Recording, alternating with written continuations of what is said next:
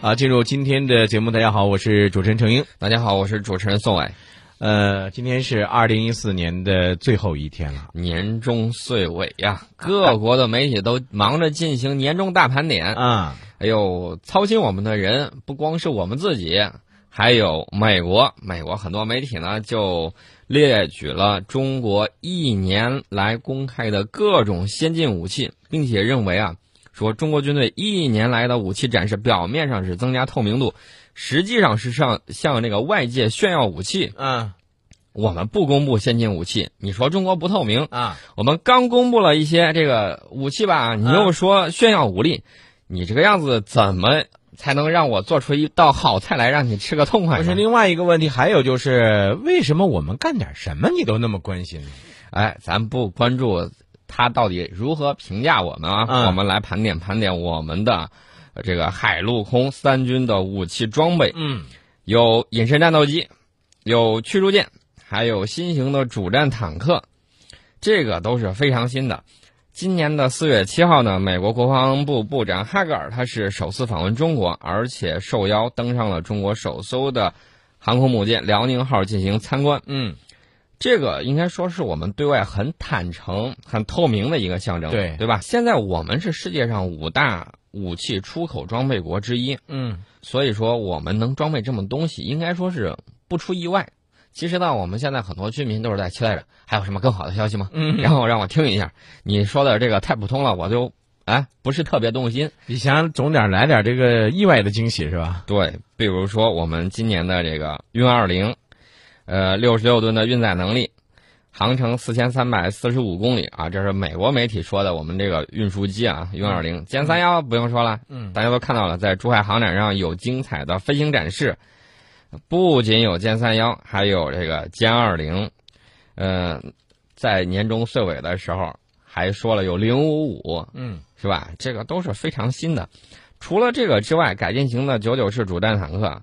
还有鹰击十二、鹰击一百反舰导弹这些新装备都有，甚至有很多大家没有关注到的，比如说新的遥控武器控制平台，嗯，也有这个东西，一般是安装在这个装甲车呀，或者是这个坦克上的，嗯，关注的人比较少，因为它点儿比较小嘛。但是呢，它代表了未来，就是说无人。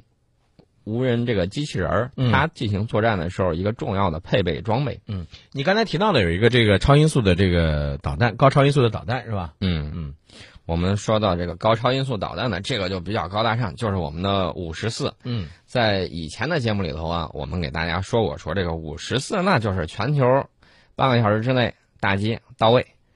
美国呢说，哎呀，你这个高超音速武器开发会。可能会触发新一轮的军备竞赛，嗯，甚至会导致核扩散。嗯，那么美国媒体还说了什么呢？嗯，还说现在中国跟美国在搞这个高超音速武器的时候，嗯，都遇到了一些障碍，都不是很成功。其实呢，你说你自己就行了。我们知道研制新武器总会遇到困难的，对。但是呢，一步一步的解决，就看你谁解决的更好。目前来看，我觉得五十四就从这个项目来说，跟美国的这个做对比，明显五十四的成功率比美国的要高，高那么一次，对吧？嗯。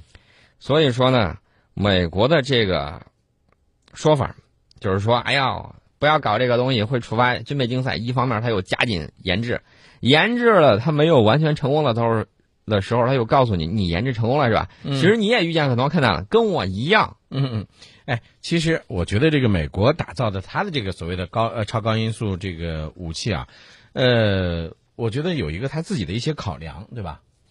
对，其实呢，如果很多国家都拥有了可靠的高超音速武器之后，世界会是什么样的呢？嗯，大家不妨想一想，当初刚有原子弹的时候，嗯，那美国拿着这个东西经常搞核讹战，吓唬吓唬这个，吓唬吓唬那个，你不听我话，我和平了你。对，他经常这个样子。但是你发现没有，世界上。五大常任理事国都有了核武器之后，大家在这种恐怖平衡中平起平坐啊，反而这个核战争没有再爆发过。对，嗯，这个强大的优势会变得更明显。就是说，有了五十次之后，等到大家都有了，那么相对来说大家就都和平了。所以说，这个多极化发展还是好的。嗯，嗯，就在刚才，就在九点零二分的时候，我们在西昌卫星发射中心用长征三号甲运载火箭成功将风云二号零八星发射升空，卫星已经顺利的进入预定轨道。嗯，我们刚才说了很多武器装备，就是大家就是在闲聊啊。你看，刚刚出现的事儿，这应该算是太空里头的一员新兵。